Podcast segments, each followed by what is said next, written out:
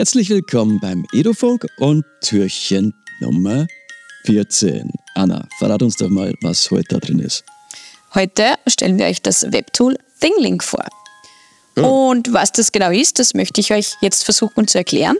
Und zwar lassen sich über, über eingebettete Links interaktive Bilder und Videos erstellen. Toll ist, dass das Tool sehr, sehr einfach zu bedienen ist und vor allem auch für alle Gegenstände und alle Schulstufen super geeignet ist. Ausgangspunkt ist dabei ein aussagekräftiges Bild, das man auf die Server von ThingLink hochlädt. hochlädt. Über dieses Bild können dann verschiedenste Ressourcen zugänglich gemacht werden. Das heißt, man kann einen Text hineinschreiben, man kann Fotos einfügen, man kann ein Audio, Audiomaterial zur Verfügung stellen, man kann Videos raufstellen und Abstimmungen und so weiter.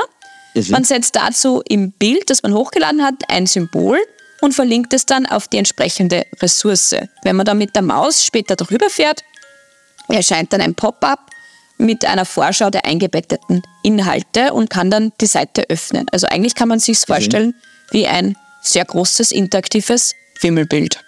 Ja, sehr cool. Könnte man sich jetzt auch vorstellen, das vielleicht als interaktiven Adventskalender zu basteln, oder? Selbstverständlich mit einem aussagekräftigen Bild, wo es Sinn macht, ähm, die Türchen zu verstecken oder zu hinterlegen. Absolut. Ja, sehr cool. Das probiere ich also, gleich mal aus. Probiert es aus und wir hören uns morgen. Tschüss. Bis dahin. Macht's gut. Ciao.